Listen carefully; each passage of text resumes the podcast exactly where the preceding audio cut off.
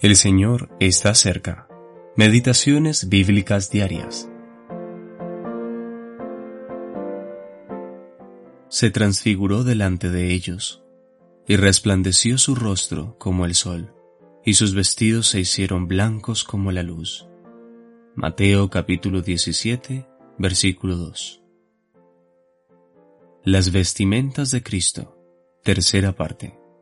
Su preeminencia. La transfiguración del Señor Jesús fue un anticipo de su reino milenial. Segunda de Pedro, capítulo 1, versículos 16 al 18. Mateo, Marcos y Lucas nos relatan que los vestidos de Cristo se transformaron. Pero el relato de Mateo es el único que nos dice que resplandeció su rostro como el sol el sol es la imagen de la gloria suprema que gobierna el día. Génesis capítulo 1 versículo 16. Esta característica sugiere la supremacía absoluta del rey y su reino, que es el tema central del Evangelio de Mateo. En aquel día, Él será preeminente sobre todas las cosas, tanto las que están en los cielos como las que están en la tierra. Vemos algo similar en Apocalipsis capítulo 1 versículo 16, donde vemos la supremacía oficial del Hijo del Hombre glorificado.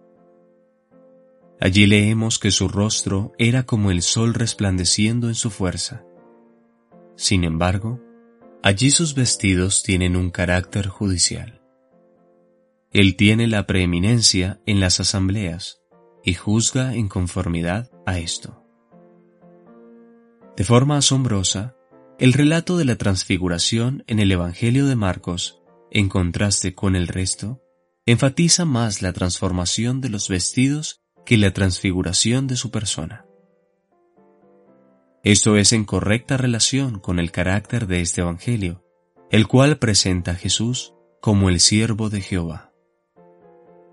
Aquel que tomó forma de siervo es aquel ante quien se postrará el universo entero. Filipenses capítulo 2 versículos 7 al 10. Las vestimentas en la Biblia representan el carácter y el comportamiento de quien las usa. El carácter de su reino, tal como lo describen los profetas, está en total contraste con los gobiernos corruptos de esta época actual de oscuridad. Efesios capítulo 6 versículo 12. Sus vestidos se volvieron resplandecientes, muy blancos como la nieve, tanto que ningún lavador en la tierra los puede hacer tan blancos. Marcos capítulo 9 versículo 3.